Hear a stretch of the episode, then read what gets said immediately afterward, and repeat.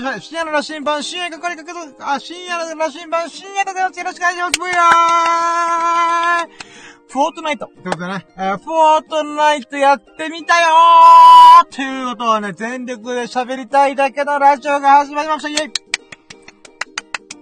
はい、ということでね、えー、今回ね、私、なんと3本撮り目でございます。で、30分30分で、今回、えー、また30分以内に終わらせようかなと思って、ひたすら喋りまくります。うん。で、まあ、これはね、えー、ここ、昨日、今日ぐらいの話だからね、いや、やっとね、なんで3本撮りしてるかっていうと、えー、振り返ってない1日のラッキーがあまりにも多すぎたから、ちょっとね、あの、ずるずるずるずると今日まで来ましたが、ここに来て、やっと追いつきます。うーん。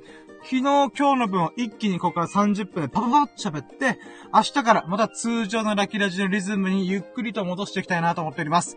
あー、気合入れっぞ最後の3本撮り目、行くぜえいということで、3本撮り目にふさわしいのが、フォートナイトってことで。うーん、何がふさわしいのかわかんないけど、ほんとそこのあなた私がこれから説明します。うーん。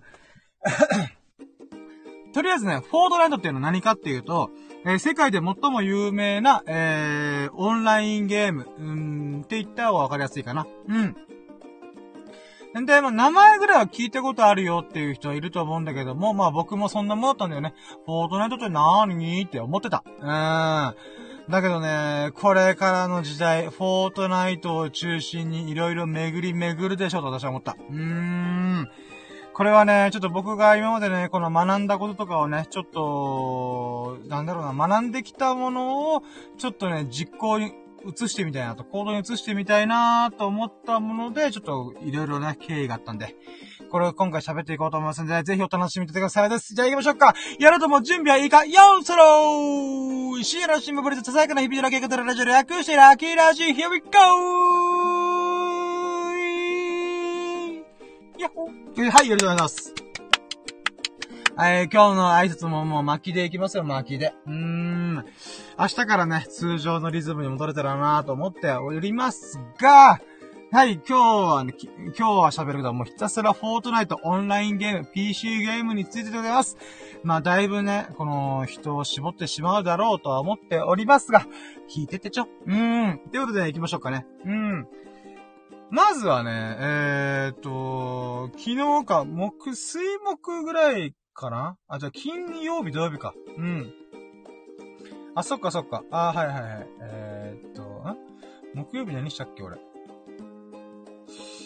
ちょっとごめん、記憶が外れたんだけど、とりあえず金曜日土曜日にかけて私、えー、フォートナイトやりまくっておりました。イエーイもうね、フォートナイトやりたくてしょうがなかったんだよね。うん。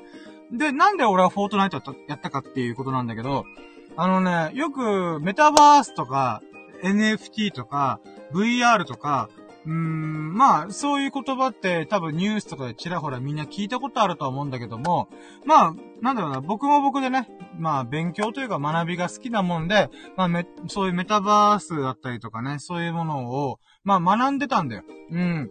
でね、結局これなん、メタバースって何ってなったら、みんな口でそれぞれが、フォートナイトみたいなもんだよって言うんだよね。うーん。フォートナイトって思ったんだよ、俺は。うーん。なんだ、フォートナイトって思って、まあ、これ自体が、まあ、2年前ぐらいからね、一応存在はしてた。うん。フォートナイトってどういうゲームかっていうと、うん、日本でいうのは、荒野行動とかの方が分かりやすいから逆に。うん、とか、エイペックスレジェンドとかね。まあよく言うなら、YouTuber の方がゲーム実況をよくしてるのが、このフォートナイトとか、えー、エイペックスレジェンドっていうのかなうん、とからしいんだよ。うん。で、フォートナイトっていうのは、世界で、えー、3億人ぐらいのユーザーを抱えてる、もう、なぶっちぎりのユーザー数を、えー、確保してるオンラインゲームのことなんだよね。うん。で、いろんな種類っていうかモードがあって、RPG モードみたいなのもあるんだけど、世界で最も有名なモードっていうのが、えー、バトルロイヤルモードなんだけど、このバトルロイヤルモードっていうのは、まあ、簡単に言うとね、100人のプレイヤーオンラインで、はい、こっち来てーみたいな感じで100人集めましたと。その集めて100人の中で、えー、1人だけ生き残る。えー、だだいたいね、ワンゲームで5分、5分とか数分か十数分ぐらいかな。まあ、十数分ぐらいかな。うん。ぐらいで決着がつくんだけど、その100人の中でね、戦ってもいい、逃げてもいい、何でもいいから、とりあえず最後の最後まで一人生き残れっていうのが、まあ、このフォートナイトっていうゲームの仕組みなんだよね。まあ、この仕組みっていうのはどのゲームでもあるんだけども、その中でもぶっちぎってるのがフォートナイトらしいんだよ。うん。で、さっきも言った3億人のユーザーが抱えて、そう、日本の人口の倍近くの、え、ユーザー数を抱えてるんだよね。だから、世界の人口が70億人と考えたら、そのうちの、まあ、3億人のユーザーがね、え、アメリカだったり、中国だったりとか、中国あんのかなわかんないけど、まあ、インドとか、アフリカとか、まあ、日本とかね、いろんな世界各国のユーザーをオンラインで結んで、で、その中で、その瞬間のリアルタイムに、えー、フォートネットやりたいって言って、やった奴らを集めて、100人集めて、えー、そこの、そこでね、えー、バトルロイヤルゲームをするっていうのが、まあ、フォートナイトなんでございます。うん。で、なんていうかな、僕さっきも言ったけど、メタバースとかの勉強がてらフォートナイトをやりたいっていうことがあったんだよね。で、メタバースって何かっていうと、簡単に言うと、まあ、仮想現実、仮想社会っていうのかな？仮想空間の中で、えー、営みをすること。うん。だから、なんだろうな。最近だと NFT とか、まあ、と結びついてさ、あの、NFT っていうのも簡単に言うとデジタル上の権利を、うん、なんだろう、付与すること。うん。これどういうことかっていうとさ、なんて言うんだろうな。うーん、そうね。例えばランドセルとかあんじゃん？小学校の時にさ、はーい、深夜くん、サインペンで自分の持ち物に名前を書きましょう。はーい、つって。うん、やったじゃん、みんな。うん。あれってさ、よく考えてみたらさ、自分で名前を書かなければ、誰が誰のランドセルかわかんないじゃん。うん。もしくは誰が誰の鉛筆なり、筆箱なり、えー、上、上履きなり、っていうのがわかんないでしょ。だから名前書くんだよ。これは、この上履きは、このランドセルは、この筆箱は僕のものですっていう風に、権利を作るんだよ。うん。これは僕のもんですよって、所有権というフィクションだよね。あくまで幻想。だってそのものっていうのは、別にどこにもさ、えー、あの、深夜オリジナルって書かれてないか、書かれ、書かれてないというか、えー、紐づいてないから、別に上履きね、僕と足のサイズが合うやつがいれば、そのままそいつが履けるわけだよ。うん。だからこそ自分のものですよっていうのを示すために名前書くわけでしょ。その名前書くというサインペンで上履きに名前書きます。ランドセルに名前書きますってことと同じなのが NFT なんだよね。うん。デジタルデータに、えー、自分のものですよっていう権利を書き込むことができるっていうのが NFT なんだよね。うん。で、それがメタバースと何が繋が、どういう風に繋がるかっていうと、人間の経済がさ、ここまで発展した理由の大きな一個は、その所有権というフィクションを作ることにあるっていう話があるんだよ。これ、あ、これ、この話でなくなっちゃうな。とりあえずね、所有権、これは僕のものですよっていう権利を主張できることあ、することができたことによって、人間の社会、人間の経済っていうのは、とんでもなく跳ね上がったの。うん。例えば、土地問題もそうなんだよ。土地もさ、よく考えたらわけわかんないんだよ。うん。ここからここまではアメリカです。ここからここまでは日本です。ここからここまでは僕の土地です。とかみんな言ってんじゃん。でもさ、よくブルーハーツとかさ、名曲たちによく、名曲とかアーティストが言うじゃん。世界に国境なんてない。ておいって思うけど、うん。あるよと思うから、うん。じゃあ誰が国境作ってるのかっていうと、人類の幻想なんだよね。虚構なんだよね。フィクションなんだよね。うーん。こっからここまで俺だよっていうことを主張することによって、まあ国というものが生まれて、えー、土地というものが生まれて、家というものが生まれて、建物というものが生まれて、不動産というものが生まれて、っていうことになってるんだよね。だから不動産っていう存在も、国境という存在も、所有権というものとすごく結びついてるんだよね。で、ここが、今までデジタルデータってできなかったんだよ。デジタルデータってコピペができるんだよ。うん。コピーペーストができちゃうから、えー、所有権というものを、こう埋め込むこと。自分のサイン、あ、サインペンで自分の名前書くってことができ、これまでできなかったんだよね。だけど、それができるようになったことが、メタバースと、あの、NFT っていうものなんだよね。うん。つまり、メタバースっていう世界の中で、仮想現実の世界で、仮想社会の中で、例えばナイキのエアージョーダンとか、こういう顔つけてこういうファッションとかっていうのをデジタルデータ上でやるんだけども、それを、なんていうか、この服は自分のものだよ、このスタイルは自分のものだよっていうものを証明することができるのが NFT と結びつくんじゃねえかっていうことで、すごい注目されてんだよね。うん。だけどさ、これ、ホリエモンとか、まあ、一部の人は、まあまあ、それはそれでいいんだけど、これ結局、フォートナイトだよね。って言うんだよね。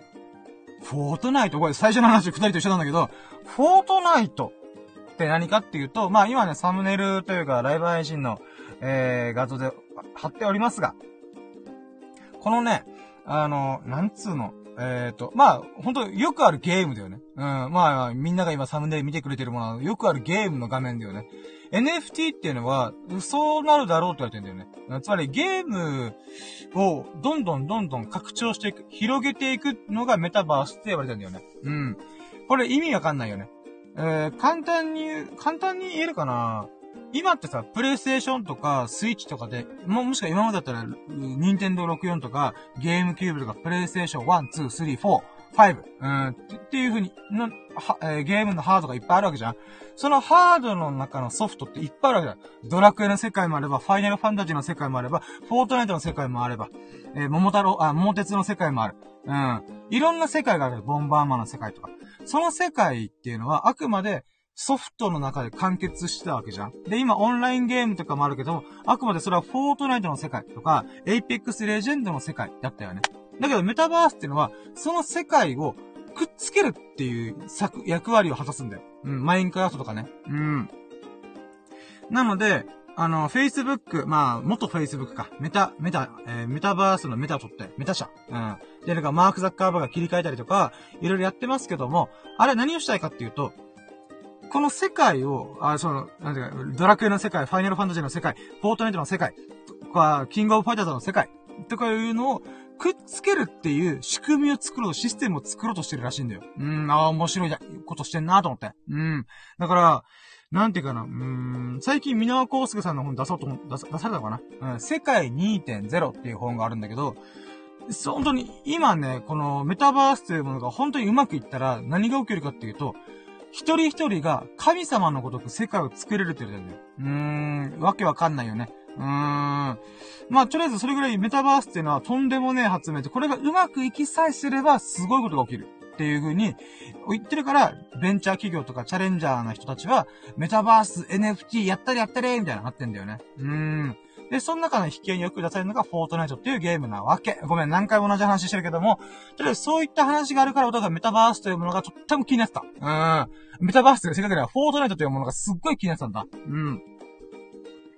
でね、じゃあ、フォートナイト、フォートナイトって言うけど、まあ、何やねんそれっていう風に、ずっと思ってたんだよ。で、一応、ウィキペディアとかね、ググってみたら、こういうゲームですよっていうのは紹介されてる。動画でもいろいろ出されてる。でもね、やっぱやってみないとわかんねえよなってずっと思ったんだけど、僕ね、そのバトルロイヤル形式の、えー、ゲームっていうのかな？アクションゲームっていうの ?FPS っていうのかな？それがすんごい苦手なの。うーん。まずね、僕、ドラクエぐらいしかゲームまともにできないんだよ。うん。マリオとかもってのほか。うん、マリオなんてね、もう、なんだろう、99機あってもゲームオーバーする男だから、私は。うーん。まあ、あとは、キングオブファイター格ゲーとかもすごい苦手でさ。だから、スマーブラザーも俺まともにできないからね。うーん。大乱闘スマッシュブラザーズ。うーん、苦手。うん。だからアクションゲームすら苦手な僕が、唯一たどり着いたのが、まあまあドラクエなんだけど、ドラクエで RPG コツコツコツコツやるっていうものが、まあ僕のとってのね、ゲームのうん、なんだろう、思い出なんだよね。で、その中で、そのドラクエの対極にあるのが FPS だよね。うん、このフォートナイトとか、もしくは荒野行動とか、えエイペックスレジェンズ。うん。だったりするわけよ。だからね、2年前ぐらいからずっとね、やりたいなーと思ったけど、いやーどうせ俺なんかな俺なんかじゃ多分このゲームまともにできないなーでもな、メタバースとか NFT とかなんか面白そうだからちょっと味見したいんだよなーあーあーと思ったの。うん。だから、僕としてはさ、やりたい時、やりたいことをさ、やりたい時にやるっていう時が一番エネルギー出るんだけど、これね、昨日、おとといまでのこれまでの僕は、やらなきゃな、新しい時代を勉強しなきゃなっていう義務感というかな、なんかそういった側面で、この、フォートナイトとかね、を見てたから、なかなか手つけなかったんだよね。だけど、急に昨日ぐらいから、あれ？フォートナイトやっちゃうかってことで、今までフォートナイトやらなきゃな、だったのが、フォートナイトやりたいに変わったんだよ。うん、それが昨日だった。昨日とといだったかな。うん。もう明確に思った。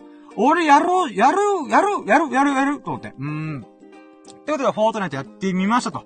や、やってみればでまた吸ったもんであるから、この話も聞いて。うーん。まず、フォートナイト、フォートナイトで言いますが、どうやってやるの？ってことなんだけど、まず、フォートナイトというものは、マルチプラットフォームって言われてて、プレイステーション4とか、えー、スイッチ、あとは、I、あ、iPhone だよ。スマートフォン、PC、えー、まあ、いろんなね、デバイスでできるゲームなんだよ。ゲームなんだよね。だからこれも俺衝撃なの。あの、なんで衝撃かって言うと、私のゲーム最終学歴は PS2 なの。プレイステーション2なの。で、そっから最近になって、やーっと、やーっとスイッチ買ったの。ニンテンドースイッチライトを買ったの。そこはスイッチじゃねえんだよ。ライトっていう、スイッチライトっていう廉価版、安い版、うん、機能が制限された版なんだよね。うん。あ、待って、小津弘さんが来てる、やった。神降臨。やったな。すえーい、おはようございます。えー、出勤前に聞かせていただきます。やったぜ。イェイ。ありがとうございます。いやー、 Good morning カズルさん。ペコリンチョとで、あー、嬉しいです。ありがとうございます。そして、ミココさん来てくれて、やった。女神降臨。ありがとうございます。やったー。嬉しい。えー、こんばんはって、 Good midnight だってことで、ペコリンチョ。いやー、ミココさんお久しぶりです。やったねー。ありがとうございます。もうお久しぶりです。ございます。いやー、皆さん、What's up? もう最後の、えー、今日最後の3本撮り目だからもう、だ、懐かしいテンションバカなっております。うーん。ちょっと水飲みます。うーん。あ、みごこさんが、えー、今アーカイブ聞いて、おー、そうなんですかあー、ありがとうございます。あ、嬉しい。おー。いやー、なんか、な、な、なんか、ありがとうございます。いや、なんか、お恥ずかしい、お、お恥ずかしい。お恥ずかしいって今、言う、あ、まあ、まあまあまあ、はい。ありがとうございます。嬉しいです。ありがとうございます。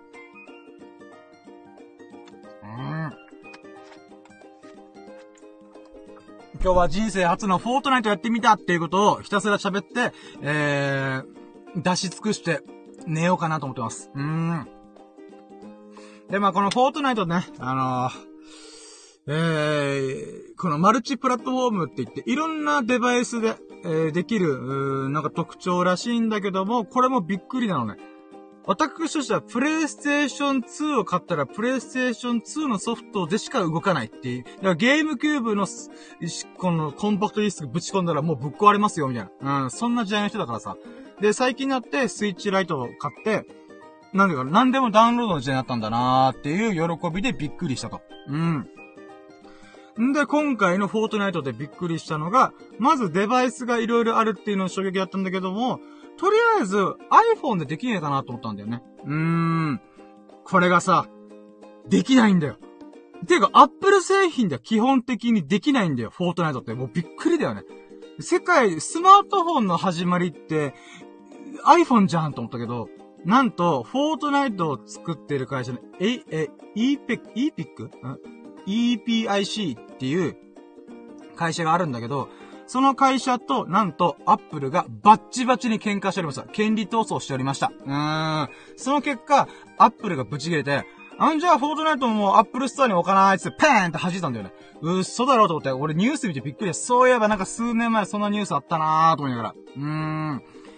で、これことの真相何が起きたかっていうと、えー、アップルはね、プラットフォーマーとして、まあ、これみんなが集まる場所として、まあ、例えば iPhone みんなが持ってるから、で、iPhone ユーザーは基本的にアプリストアからアプリをダウンロードするわけじゃんうん。んで、有料版のものとか、もしくはアプリ内の課金があったりとかしたときに、アアえー、iPhone のアプリストアを経由して支払いをしてくださいっていうのが大前提なんだよね。うん。で、だと何が起き起きてるかっていうと、このフォートナイトっていうのは、まあ、課金をする仕組みがあるんだよね。もちろん、基本的には無料なんだけど、例えば、かっこいいアイテム使いたいとか、かっこいい洋服をキャラクターに着せたいとかいう要望、ああ、思ったら、お金を払わないといけないんだよ。うん。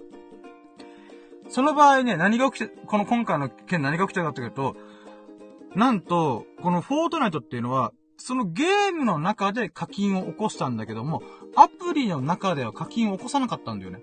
それ、フォートナイトってアプリが昔あったんだけど、その中で、アップルを経由せずに、直接課金させる仕組みを作ったらしいんだよ。で、それで、あ、アップルがブチ切れて、おい、ふざけんなよと。俺らに手数料入ってこねえじゃねえかよっていうツッコミを、その、フォートナイトにぶつ、ぶつけたわけ。で、それでまたフォートナイトをブチ切れて、いや、知るかよその、殿様商売してんじゃねえぞと。うん。手数料30%取ってんじゃねえっていうことで、それで喧嘩してバッチバチになって、こう仲違いしたんだよね。で、その結果ね、あのー、なんと、アプリスト、あ、あ、Mac 製品、あ、Mac 製品じゃない、あ、Apple 製品全部で、えー、フォートナイトができなくなりましたと。うん。で、フォートナイトのユーザーの4割ぐらいが、その瞬間、吹っ飛んだって言われてる。まあ、まあ、ニュースで見見た限りだけど、それぐらいね、結構大事が起きてたらしいんだよね。さっきも言ったけど、フォートナイトのユーザー数って3億人いるから、日本の人口の倍以上いるから、そのうちの4割が吹っ飛んだっていうことがなかなかすごいことだ。日本人のね、大半が吹っ飛んだって言ってもおかしくないぐらいの、すごい大事件が起きたらしいの。うん。その影響が2022年になってもまだ続いてると。うん。ただね、裏技があるんだよ。うん。iPhone とか iPad ではできないんだけども、MacBook やったら、ワンチャン裏技でできる方法があって、で、しょうがねえから、iPhone はもう置いといて使えねえな、これってなって、置いといて、MacBook パカって開いて、まあ、そういうやり方をしたんだよね。それ何かっていうと、クラウドゲームっていう仕組みがあるんだよ。クラウドゲームっていうのは、えー、基本的には、どの、えー、iPhone だろう、iPhone とか、まあ、スマホだろうとね、あの、PC だろうと、えー、PlayStation 4、スイッチだろうと、ソフトをインストールしてるんだよ。ど、どうしてもね。自分のスイッチにインストールするなり、自分のパソコンにそのソフトをインストールするなり、まあいろんな方法があるんだけど、とりあえずこのソフトというものを絶対入れなきゃいけないんだよね。なんだけど、クラウドゲームという仕組みが、これがまた新しい時代のゲームのやり方なんじゃないかって言われてるのが、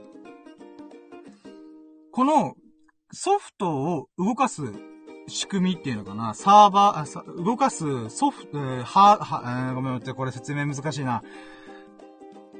基本的にはプレイステーションを動かして、中で円盤回して、ゲームするじゃんみんな。その、プレイステーション、あ、ゲーム本体の役割を、どっかの、まあ、アメリカなのか日本なのかわかんないけど、どっかのでっかいサーバールームの、すげえ性能のいいコンピューターに任せるんだよ。うん。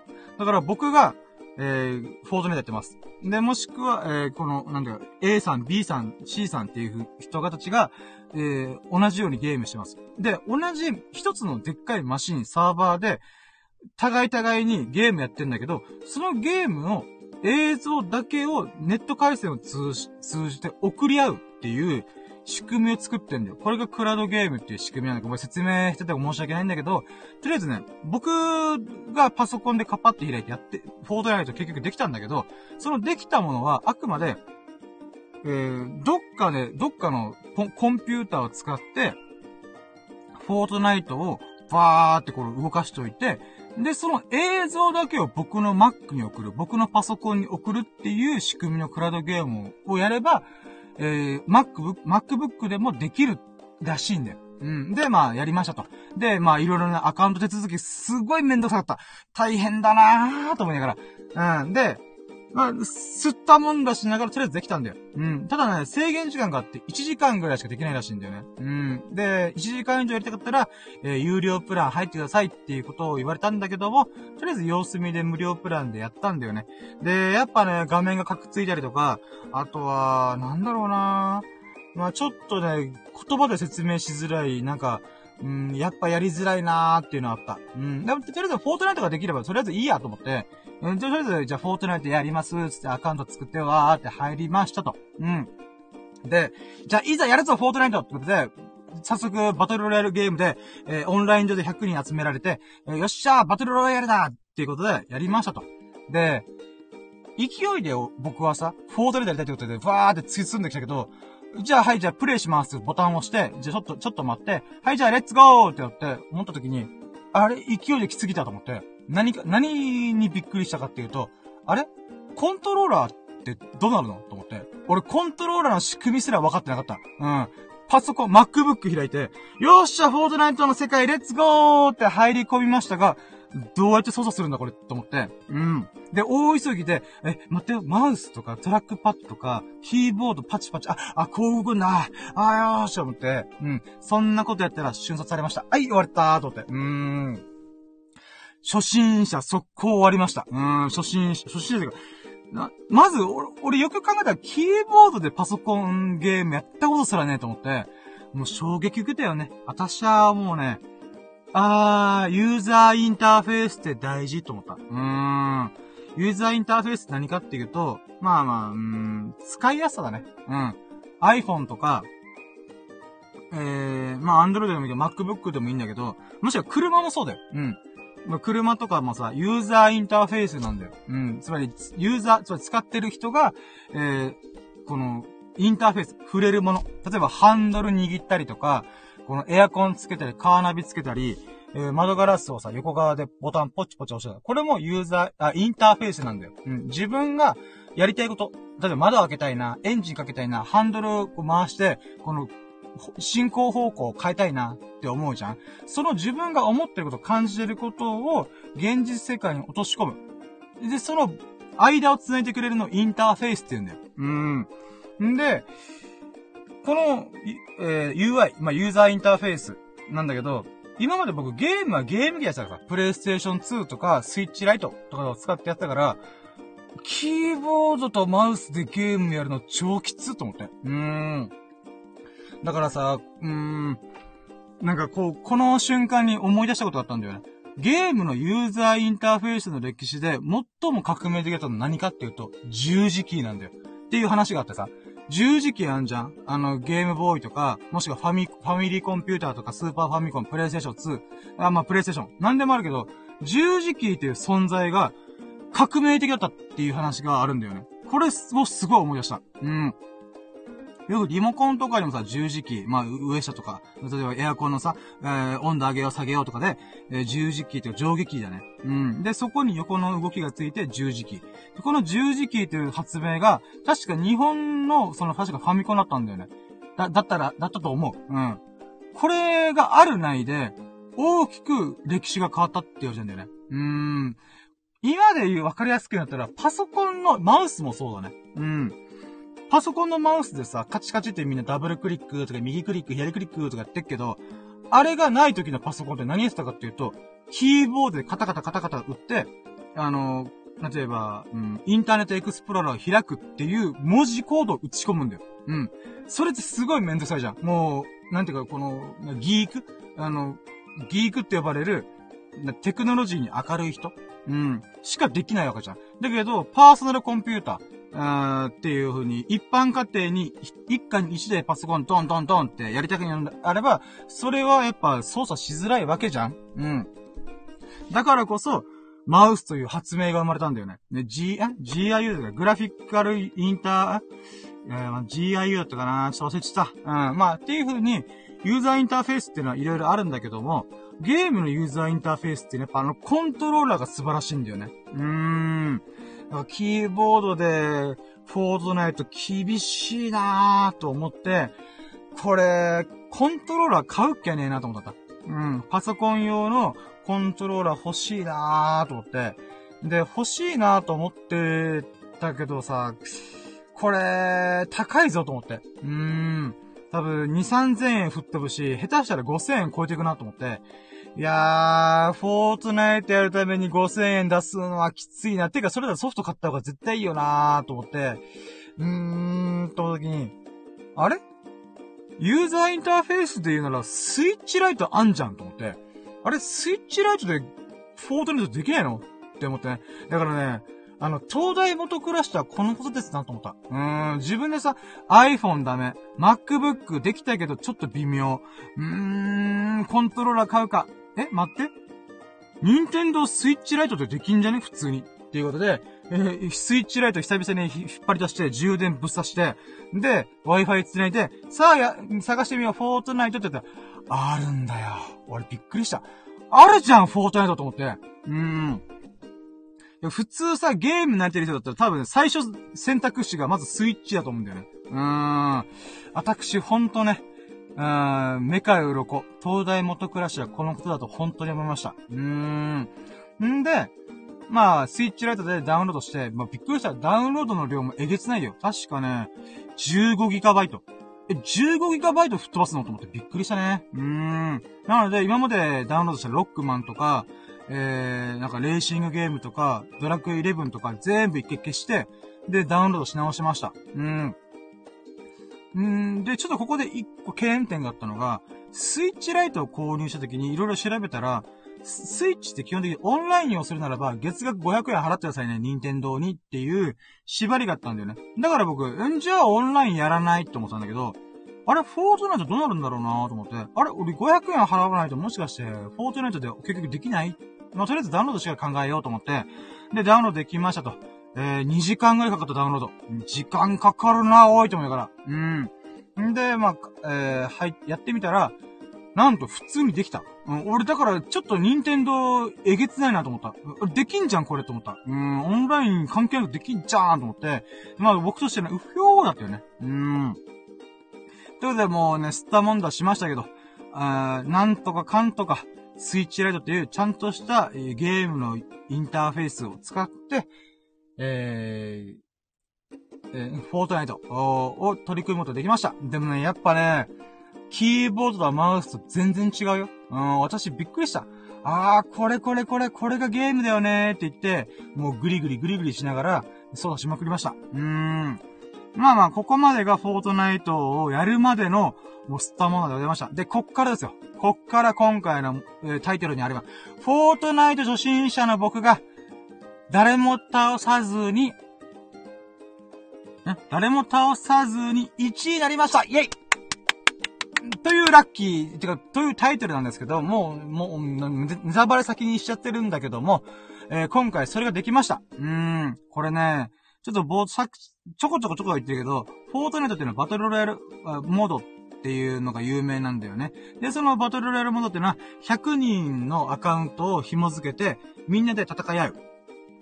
最後の一人になるまで、え、生き残れば勝ち、勝利っていうことなんだけども、まあ、なんていうかな、時間がね、無制限じゃないんだよ。このエリアがどんどんちっちゃくなっていくんだよね。うん。そのちっちゃくなっていくエリアの中で、戦ってもよし、逃げてもよし、とりあえず最後の一人に生き残れば OK! 勝利でそれがっていう、えー、シンプルなルールなんだけど、これがなかなか難しいんだよ。うーん。なんでかっていうとさ、みんな上手いの。マジで、あの、瞬殺されるの。うん。パケンパケンパケンあ、終わった。みたいな。うん。パケンパケンパケンドーンあ、終わった。みたいな。うん。ことを繰り返しまくった私は。うん。なんだけど、そんな中でね、ある試合で思ったのが、あれ？これ、ギリギリまで逃げとけばいいんじゃんと思って、あ、つまり、どんどんさ、フィールドが狭くなっていくんだけど、狭くなる寸前まで、フィールドの端っこにいて、狭くなった順に、どんどんどんどん端っこの位置をずらしていけば、この、下手くそな僕でも、なんとか生き残れるんじゃね？と思って、やってみたんだよ。その作戦を。そのタクティクスを。うーん。そしてみたら、そしたらね、うまくいったんだな、これが。うーん、びっくりしたよ。あの、100人からどんどんどんどんみんながさ、お互い倒し合って、最終的にね、10人のところまで来たの。あれ？残り10人じゃんって思って、でもさ、残り10人まで来るとさ、もう隠れる場所ないんだよ。うーん。だからしょうがねえから私、車に乗ったりとか戦車に乗ったりとかして、なんとか時間を潰そうと思って、この乗り物に乗ったらさ、乗り物がダメージを受けて、それが壊れない限りは、あの、ヒットポイントが下がらないっていうのがあるんで、ひたすらこもったりとか逃げまくったりとかして、とりあえず10人のうち残り5人まで行った、行ったんだよ。うん、その戦法で。で、えー、私がひたすら逃げてたから、残りの5、あえっ、と、僕含めて5人だから、残りの4人でドンパチしまくってたんだよ。で、1人消えて、2人消えて、合計2人、えっ、ー、と、僕含めて3人だったんだよね。で、その3人のうちの1人の僕は、ひたすら逃げまくってるわけ。うん、だって、苦手だから。うん、銃のまともに撃てないし、うん、倒し方もよくわかってないから、とりあえず逃げまくるで、イエーイってやってたら、自然と残りの二人でバト、バトっちゃうんだよね。うん。だからもう怖かったよ、俺。うん。お、バケンバケンバケン、ドンドンドンドンみたいな。うん。そんな音が鳴り響きながら、隅っこで縮こまってる僕。うーん、早く終わってくれんかなと思って。でもそれ終わったら次俺だーと思って。うん、そういう風にね、もう恐怖に怯えながら私はね、過ごしたわけ。うん。で、そんな中、銃声が鳴り止むの。ドンドンドンドーンパッパラーっていう風にやったのが、急に、シーンってなったんだよ。ついに俺の番かと思ってビビったの。うん。ビビって、とりあえずもう行くしかねえかと思って、バってこう、なんていうか、うーん、なん、隠れたの。もう戦うと思っちゃう。戦ってね、逃げた。さらに逃げた。うん。そしてなんかね、なんか今、このスクショラ、ライブ配信の背景見てもらったらわかるんだけど、なんか水たまりのよくわかんない場所にいるじゃんこれどういうことかというと、なんかね、クレーターみたいなのがあるんだ。凹んでる盆地みたいなのがあって、そのクレーターの底の方に逃げたの。うん。で、逃げて、とりあえず最後の最後で、なんか、見つからないようにしようと思ったの。そうした瞬間、なんと、ピコーンってなって、え、何？と思ったら、あ、撃たれた、撃たれたかな？と思ったら、1位ですって言われて、え？と思って、これ、ビクトリーロイヤルって、まあ、このスクショがある、ある表示なんだけど、これどういうことかっていうと、まあ、1位になったんだよ、俺。びっくりした。誰も倒さずに、誰も撃たずに、私、1位になりました。もうびっくりした。え、フォートナイトそのできんのみたいな。うーん。できるね、フォートナイトはそれが。うん。さっきも言ったけど、戦ってもよし、逃げてもよし、最後の一人になったら、それが勝利者。うん、ウィナーってことなんだけど、あのね、うーん、こん、その、残った二人のうち、銃声ドンパチしてたわけじゃんそのうちの二人がやっぱ、壮絶な戦いを繰り広げたからさ、多分、相打ちになってんだよね。相打ちか、もしくは、あの、フィールドがちっちゃくなってくから、そのちっちゃくなったフィールドに取り取り残されて、ダメージを食らって、負けたんだよ。うん。だから、漁夫の利、漁夫の利の中の漁夫の利だよなと思った。うーん。勝っちゃったよと思って。うーん。で、ついた称号がなんと、平和主義者。ピースメーカーだった。びっくり、かっこいいね、ピースメーカー。うん、平和主義者。うん。つまり、一回も誰も倒さずに、誰も傷つけずに、勝ち残ったから、僕の称号が、初めての称号が、あの、平和主義者でした。うーん、ただただに逃げてただけなんだけど、でもこれもまた真理だよなと思った。うーん。逃げて生き延びたやつこそが勝ちってなんかある意味そうだよな、人生って思った。うーん。な、フォートナイトの人生の縮図が詰め込まれてる、そんな気がしました。うーん。まあ、とりあえずね、それがすごい嬉しかったから、まあ、今回、サムネイルというか、ライブ配信の、なんていうか、うーん、ライブ配信の背景を、その時のスクショにしました。うーん、ビクトリーロイヤル、深夜ってことで、うーん。いやー、これ嬉しかったね。まあ、そのせいでね、あの、フォートナイトにハマったんですけども、うーん。まあ、とりあえずそれがすごい嬉しかったから、とりあえず、まあ今日のフォートナイトはこんなもんかと思って、一回ここで終わったんだよね。うん。あー、楽しかった、と思って。うん。で、オンラインゲーム面白いじゃんって思い始めたんだよね。フォートナイトのおかげで。うん。もうメタバースがどうこうとか、NFT がどうこうとか、VR がどうこうとか、もう僕の中にはもう残ってなかった。もう吹っ飛んだ。とりあえずフォートナイトおもろいやんけ、と。うん。で、似たようなゲームちょっと触ってみようと思ったんでね。で、いろいろ探してみたら、Apex Legends っていうのがあるんだよね。うーん。だからね、これ、ちょっとびっくりしたんだけど、急に僕がフォートナイトやるぞっていう風にやってたら、やってた日がちょうど、その Apex Legend の、えー、iPhone 用のアプリがリリースされたばっかなんだよ。だから、アプリストアのトップ画面に、Apex Legend モバイル出ましたっていう告知が出たんだよ。もう、フォートナイトとあんだけバチバチしたのに、うん、なんかその対抗馬でエイペックスレジェンドめっちゃ押すやん、アップルと思ってびっくりしたね。うん。で、まあ、エイペックスレジェンドはアップルと仲がいい。ま、今のところまだ仲がいいから、えー、iPhone で、ちょっと Apex Legends やってみようと思ってアプリをダウンロードして、えー、やってみたんだよね。うーん。Apex Legends も同じようにバトルロイヤル形式なんだけど、えフォートナイトちょっと違うのは、3人1組じゃないといけないとか、使うキャラクターが多少決められていて、その中で、例えば、あの、キングオブファイターズとか、あの、ストリートファイヤーみたいに、このキャラクターを自分で選べるんだよ。で、そのキャラクターごとに、特殊効果が、例えば、すげえダッシュができるとか、すげえ武器使うとかいう、必殺技コマンドがあるんだよね。うん、だからそこら辺ね、あの、フォートナイトちょっと違ってて、よりバトルに特化した、みたいなバトルとかコミュニケーションに特化したみたいな感じの印象だった。うーん、で、僕はまあ、このラッキーラジオしょっちゅう言ってるけど、人見知りコミュ障ネクラなわけ。うん。だからゲームやるような友達なんかいないわけ。うん。どうすりゃこれできるんだろうなと思ったら、オンライン上で僕みたいに、こう、なんていうか、誰ともたまたまタイミングが合わなかった人が、この寄せ集めみたいな感じで、ガッチャンコされて3人1組になるパターンもあるらしくて、で、今回それでやってみたんだよね。うん。で、見事にみんなの足を引っ張りました。うーん。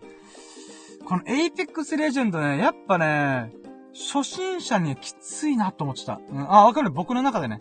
うん、僕は初心者の中でも特にアクションが苦手な人だから、あのー、三人一組で動いた結果、うーん、なんだろうな。うーん、画面の中でも一人ぼっちだった。あれ、エイペックスの中でも俺ぼっちなってるんだけど、とか。まあ、あと僕が、僕自身が、あの、ダッシュしまくったりとか、わけわかんないことしてから、あの、勝手に一人だったんで、もうほんと団体行動できないと思いながら。うん。んで、まあ、必殺技使ったりとか、お、待って。お、カズリさんコメントやったカズリさんがコメントありがとうございます。えー、16時間団地をやり続けて、昨日の時点で5キロ痩せました。おー、すごいおめでとうカングラチュレーションイェイあー、いいっすね、カズリさん、素晴らしい。うーん。16時間断食素晴らしいっすね。そして5キロさすがです。いやー、すごい。いや、僕、あれなんですよ。僕は16時間断食でなかなか痩せなかった現状をいちゃったんで、しょうがねえなーと思って24時間断食に切り替えたんですけど、16時間断食で5キロ痩せるってかなり数えたらすごいですね。やばばばば。すご。ええー。ちなみに僕は今、ちょっと、あれ、定体期入りました。うん。停滞期に入って、今月全然体重が減りません。うーん。どうしたもんかなと思いながら。いやー、かずきさん嬉しい。いやー、素晴らしいですね。いやー、いい話聞けた。ありがとうございます。いやー、私、そんな、そんな私は今ゲームやってブクブクブクブク、このチートスとかね、ドルチョスとか食べて、あー、太っちゃう、太っちゃうと思いながら。うーん。いやー、ちょっと励まされますね、このコメント。おめでとうございます、本当に。コングラチュレーションでございます。いやー、いいですね素晴らしいですね。いやー、ちょっと僕もちょっと気合入れて、もう一回やり直さんといけないな、ダイエット。うーん。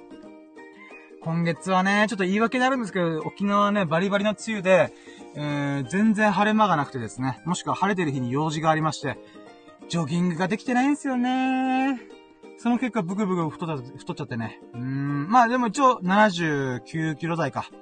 なんとか80キロに行くのは阻止してますけど、油断ぶっこいたらすーぐ太っちゃいますね。いや、ちょっと、頑張りたいなぁ。いや、いい、いい励ましを出す。いい刺激でございます。ありがとうございます、かてるさん。いや、素晴らしい。うーん。ちょっと水飲みますね。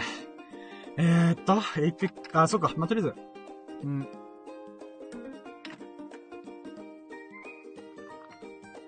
うん。まあ、エイペックスレジェンドね、まあ、こん、そんな感じでした。あー、まあ、な、どんな感じだったんだけど。とりあえずね、ぼっちには辛い。えー、けど、あの、刺激、刺激、あの、刺激的で楽し、刺激的な部分は、えー、フォートナイトを超えてんなと思った。うーん。まあでもこれも新しいチャレンジができたんでよかったなやっぱなんか、俺持ってんなラッキーだなと思った。うーん。フォートナイトやるぞって決めたその日に、まさかエイペックスレジェンドっていうこのフォートナイトに追いつけ追い越せで頑張ってるやつのアプリが出るなんて、ワオと思ったね。うん。はい、ということで、あと、まあ、あとなんだっけなそうか、ドラクエ10をやり始めたな、そういえば。あ、そうそうそうそう、オンラインゲーム楽しいなってことで、エイペックスレジェンドとともにもう一個やったのが、ドラクエ10だ。僕ね、ドラクエ10、うんをね、やってなかったんだよね、今まで。うん。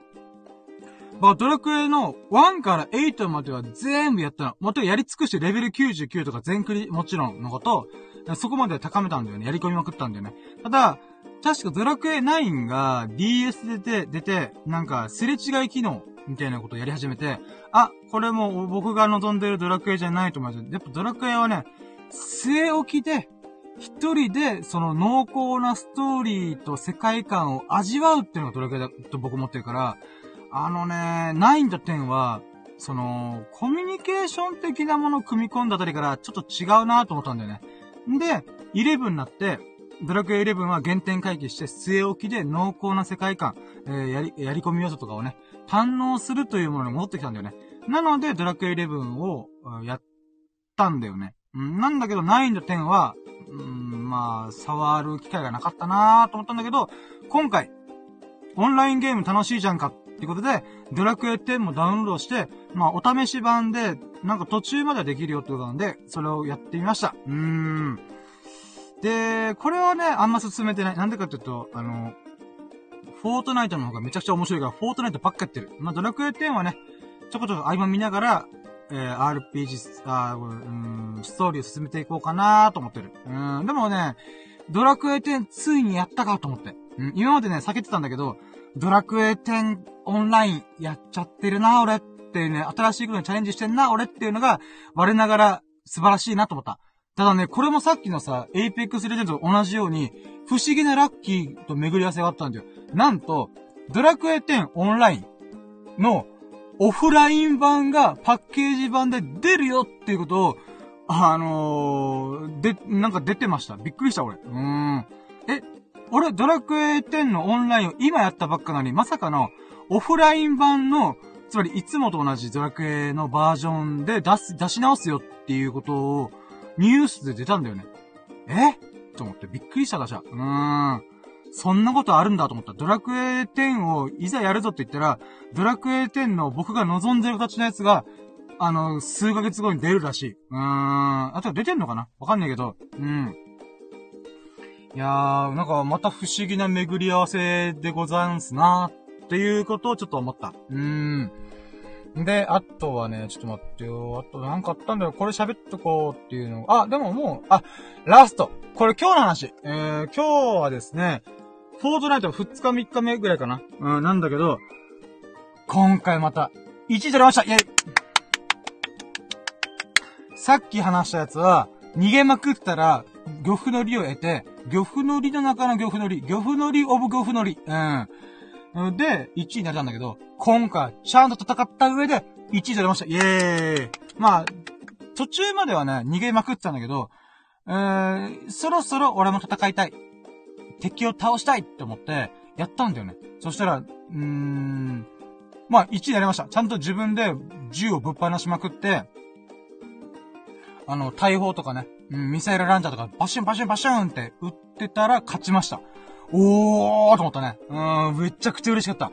もうだって、それまでな、幾多のね、あの、屍の乗り越えてきたから、いや、今回自分のね、このチャレンジというか、攻撃、攻撃っていうかな、うーん、まあ、操作で、この名だたる、えー、フォー、フォートナイター、わかんない。YouTuber 的に言ったけどさ、ER つければとりあえずいいかなと思って。うん。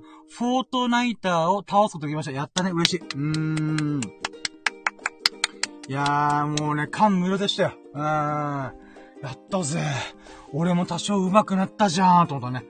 だからね、最初、このさ、アクションゲーム、てか FPS っていうの？オンラインバトルロイヤル、うーん、っていうものは怖かったし、うーん、苦手だなと思ったけど、やってみたらいけるもんだなと思った。うーん、で、やり込み要素も半端ねえから、なんかね、グランドセフトオートみたいに、ほんと何でもありなんだよね。うーん。泳いだり、なんかモーターボート乗ったりとか、ヘリコプター乗ったり、戦車乗ったり、車乗ったり、えー、手榴弾投げたり。もういろんなことができるんだよね。建築っていうのできたりとか、マインクラフトみたいに。うーん。あ、このゲームすげえなと思った。うーん。それはメタバースとは何ぞやってる時に、フォートナイトみたいなもんだよっていう例えに出されるなぁと思った。うーん。えー、で、あとはね、やっぱ、やり込み要素、やり込み要素からの、なんていうかな、自分に合ったタクティクス、作戦を考えれば、意外と最後の最後まで生き残れるなっていうかね。うーん。奥が深いゲームだなと思った。これは世界3億人が遊ぶわなと思った、改めて。うーん。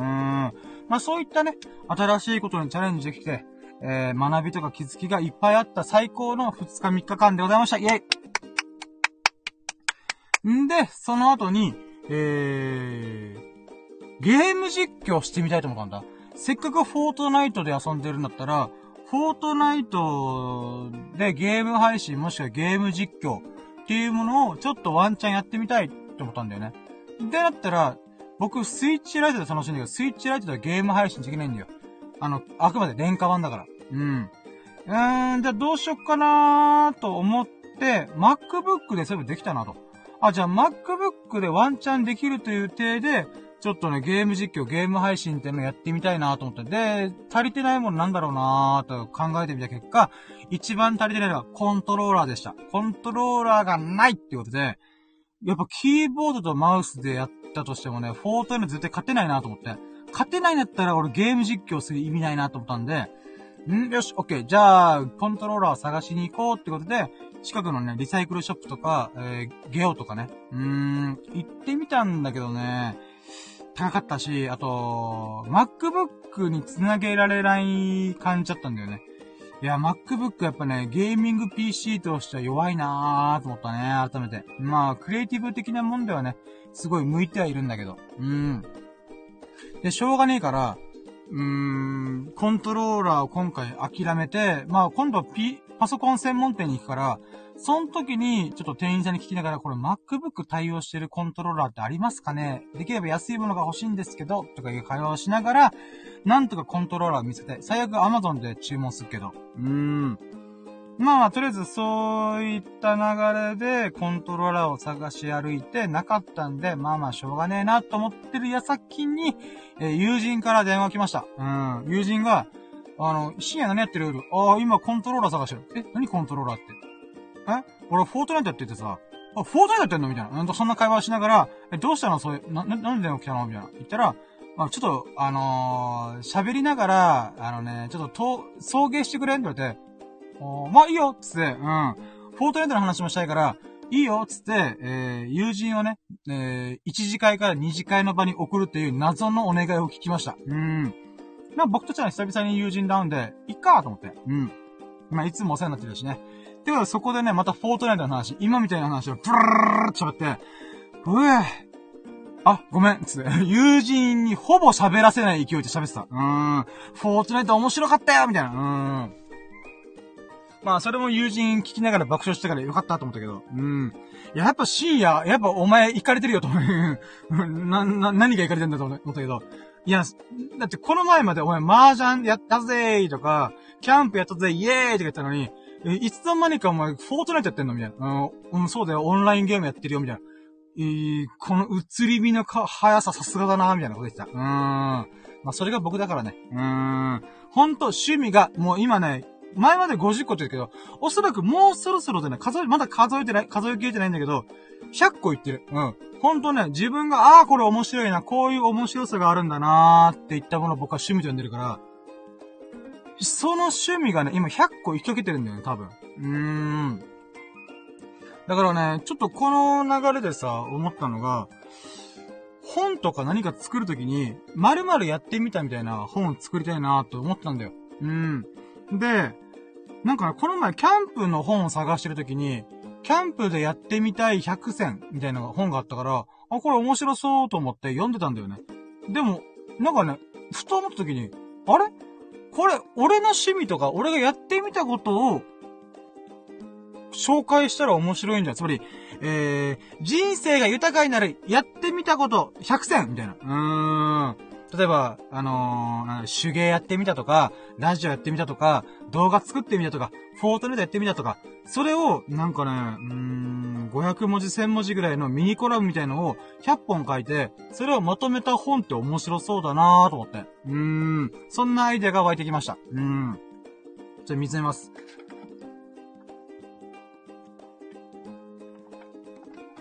こんだけ広く浅くさ、手広くやってんだったら、その良さを活かして、とりあえず初心者これやっとけば面白いよ、みたいな。うん、っていう本作ってみたらすごい面白そうと思って。うーん。まあ、それも、その中の1ページに必ず入ってくるのは多分フォートナイトだよね。あー、フォートナイト、あー、面白い。うーん。意外とね、最初はね、うん、これむずいな、やっぱむず、うん、あんま面白くないかなと思ったけど、やり込めばやり込むほど、あれ？こいつは、面白いじゃあないかと。うん、新しい学びと気づき、ありましたね。うん、あ、そうだね、最後に、改めてね、ちょっとフォートナイト振り返ってみて、あ、これすごいなと思ったのが、うーん、ゲームの歴史の動画を昔見たことがあって、えー、ゲームの歴史ってのは基本的にはテクノロジーと結びついてるんだよっっていう話があって、まあ、ファミリーコンピューター、スーパーファミコン、プレイステーション、ゲームキューブ、ニンテンドー64、えー、まあ、PSP とか、えー、そういう風にね、あの、スイッチ、えー、PS5 っていういろんなゲームが出てきてましたと。で、なんつうんだろうな、ゲームクリエイター側の目線で言うならば、どうやら、やっぱゲームの制限があるっていうかな。うーん、例えばファミコンとか、スーファミとか、プレイステーションっていう風に、この容量が限られてるんだよね。うん。例えばドラクエ1、もう大名作ドラクエ1。うん。このドラクエ1って、1枚、今で言う、今やりよりしてる1枚の画像よりも容量少ないんだよ。確か 514KB だったかな。うん。今の、なんか適当に写真パシャって撮って、その写真の画素数の方が、はるかに情報量が多いんだよね。うーん。で、その、狭い、狭いというか、少ない容量の中でどうやってゲームを作っていこうかってことで、いろいろゲームクリエイターの頭を悩ませて作っていくんだよね。で、その中、そういう流れの中で一個の名作が分かりやすい、あああるんで。それがメタルギアって言うんだよ。メタルギアっていうのは、もともと、えー、あ、あ、待って、うん、確かね、容量が少ないとか、そういう制限がある中で、スパイゲームとして作られたのが始まりらしいんで。で、それからどんどんどんどん、あの、プレイステーションとか、大容量の処理ができるゲームが誕生し始めて、そのおかげで、今までピコピコピコピコやってるようなゲームだったけど、それを、なんていうか、リアルスパイ、スパイゲームみたいに、こう作り変えたんだよね。プレイステーション1とか2ぐらいで。で、それによって世界的に爆発的なヒットを起こすわけで。うーん。えー、なんていうかな。うーん。本当は処理機能がなかったからスパイゲームにしたに関わらず、処理機能が膨れ上がったから、じゃあスパイものは残したままで、よりリアリティになるスパイゲームを作ったろうじゃないかと。うん。っていうことによって、なんていうかな、うーん、なんだろう。こう、フィールドゲームっていうのかな。うーん、なんていうファイナルファンタジーとかメタルギアとか、バイオハザードみたいな感じのフィールドがあって、ね、リアリティ、な、リアリティを持ってキャラを操作するっていうゲームが、徐々に徐々に、あの、当たり前になってたんだよね。うん。だからドラクエとかもそうなんだ。ドラクエの歴史とか見ても、そのテクノロジーの歴史とすごいリンクしてんだよね。うん。ドラクエ1、さっき見た通り容量が少ない中なんとか作った。で、そっからスーパーファミコン行きました。で、そっからプレイステーション行きました。そしたらプレイステーション2入って、そこからあの、オープンフィールド。うん、ドラクエ8が確かオープンフィールド作られてたから、まあそういった風に、やっぱね、テクノロジーとゲームの形っていうのはリンクしてんだよね。うん。で、僕の、あ、まあ、今回のフォートナイトっていうもので言うならば、えー、源流どこにあるのかなと思ったら多分、グランドセフトオートなんだよね。グランドセフトオートって例えばロサンゼルスの街並みとかがあって、そこでドンパチ、マフィアとギャングとかで、こう、なんていうか、うーん、車乗ったり、銃を乱射して、相手をぶっ倒し、ぶっ倒したりとか、任務を遂行したりとか、そういう風に、この、ある限られたエリアなんだけども、そのエリアの中で、えー、自由に、えー、ユーザーが思うがままに操作することができる。っていうことが、もうプレイステーション2、3ぐらいから、こう、処理機能が上がりまくって、それができ始めたんだよね。うん。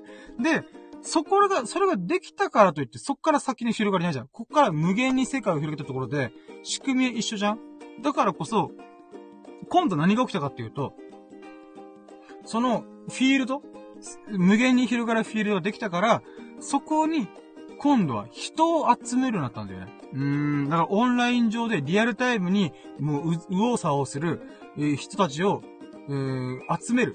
つまり、処理機能の余剰をそこに持ってきたんだよね。だから、荒野行動とか、フォートナイトとか、えー、エイペックスレジェンドっていうのが、なんか今流行ってるっていうのは多分そこにあるんだよなと思った。昔のプレイステーション2とかで絶対できなかったことを、できなか、できないっていうかまあ、処理速度の余剰分っていうのかな。うーん、そこを全部そこにす、つぎ込んだからこそ、なんていうかな。うーん、ゲームの世界なんだけども、本当にリアルの世界の延長線上の、なんていうか、世界が広がってっていうのかな。うーん。それをすごい今回めちゃくちゃ感じた。うーん。だから性格の悪い奴もいるわけさ。うーん。この放送でさ。うーん。なんか、うん、なんだろうな。こう、なんだろう。まあ、性格悪いやつもいるし、あの、僕と同じよう、あ、なんていうかな、うん、決闘するみたいな。うん、なんか、お互い真正面からドンパチしまくって、正々堂々ぶっ飛ばすぜ、みたいな。うん、なんかそういう、潔のいい、気持ちのいいやつもいれば、なんていうかな、うん、なんだろう、うん、どっかに隠れて、そのライフルで長距離刺激して、パキュンパキュンパキュンっていう風に攻めてくるやつもいる。うん、なんかほんとね、多種多様な、もうコンピューターとかプログラミングされた決められた動きをする奴らだけでは、絶対表現できない世界っていうのを、なんていうか、構築してんだよ。うん。だから、フォートナイトってメタバースの例えによく出されるし、かつ、今の子供たち、小学校、小学生とかのぐらいの子たちが、えー、フォートナイトめっちゃ好きってことで、社会現象になってるらしいんだけど、うん。その気持ちもすごいわかる。うん。リアルの延長線上なんだよ。だから、えー、なんだろうな。僕たちのリアルの3次元の世界があります。その世界とまた違う世界でドラクエとかファイナルファンタジーの世界があるんです。ではなくて、フォートナイトというものは、なんていうか、リアルの世界とゲームの世界が溶け込んでる、この狭間の世界なんだなぁと思った。うーん、グラデーションのように、こう、なんリアルの世界とデジタルのゲームの世界を、今の若い子たち、子供たちは、えー、当たり前のようにそこの世界を拡張してる。自分の世界を広げてる。うーん、っていうことなんだなーっていうのをすごい感じた。まあ、これあくまでゲーム素人の僕が感じたことだから、うん、ちょっと違うかもとは思う人もいると思うけど、とりあえずね、なんかすごいそこの部分が面白かった。うーん。だからほんといい学びとか気づきがあったなーと思った。うーん。はい、ということで、えー、もう喋りに喋りまくりました。うん、もう、感無量。うん。もうこれを喋って、明日からまた、通常のラッキーラジ、ワンラッキー、ツーラッキー、スラッキー、イエーフー、ポポポポポーっていうことをね、やっていけるように、えー、したいなと思ったんで、とりあえずエピソード、エピソードラッキーってブルルル喋ってまいりましたが、えー、現在1時間経ちました。うーん。もう3本撮りして今日は疲れたんでそろそろ終わろうかなと思います。えー、ということで、えー、1時間にわたってお付き合いでき、本当に本当にありがとうございました。で、今回、勝弘さん、みここさん、お聞きいただき、そして来ていただき、本当にありがとうございます。そして、勝弘さん、出勤前のお聞きいただき、本当にありがとうございます。そして、16時間、えー、断食、えー、成果が出て本当に良かったですね。5キロ痩せるとでマジで素晴らしい。うーん。そして、みここさん、えー、えーと、今アーカイブ聞いていただいて、あ、お、こう聞いてた時は本当にありがとうございます。あ、そして、みここさん、お疲れということで、かつさん、ありがとうございましたということで、もう本当にお二人とありがとうございます嬉しかった本当にということで、まあ、1時間、えー、喋りに喋りました。そして3本撮り目、えー、ちょっと疲れました。あ、疲れると言っちゃダメだ。えー、えー、頑張りました。あー、脱出しました。んで、えー、まあ、そんな、わけのわかんないラジオでございますが、えー、面白いな、いいなと思ってましたら、ハートマーク、コメント、フォロー、何卒よろしくお願いします。えー、まあ、ここまでね、えー、お付き合いいた、みここさん、かずるさん、そしてアーカイブで聞いてくれたそこのあなためちゃくちゃ優しいうん、スーパースーパーカインドヒューマン。うん。いつも本当にね、この貴重な人生の時間をね、僕のラジオに使っていただいて、本当に嬉しいです。ありがとうございます。その優しいあなたが、ほがらかな日々と、幸置き日々を過ごすことを心の底から祈っております。Thank you for listening. Have a nice day! イェイありがとうございましたありがとうございましたありがとうございましたうーん。いやー、喋ったぜ。ということで今回、シャープ172、172回目、えー、のラキラジ、えー、フォートナイト初心者の僕が、誰も倒さずに、1位になれたラッキーを語るラジオということでお送りしてまいりました。うーん、本当に1時間やったとお聞いて嬉しいです。ありがとうございました。みここさん、かつひろさん、本当に本当にありがとうございます。そしてアーカイブで聞いたそこのあた、本当にありがとうございます。ということでね。いや、こっから私、え、家帰ってフォートナイトちょびってやって寝ます。はい、ということでね。えー、終了しようと思います。本当に本当にありがとうございました。じゃあ皆さん、良き日曜日をお過ごしくださいませ。バイじゃあ、終了ありがとうございましたバイビー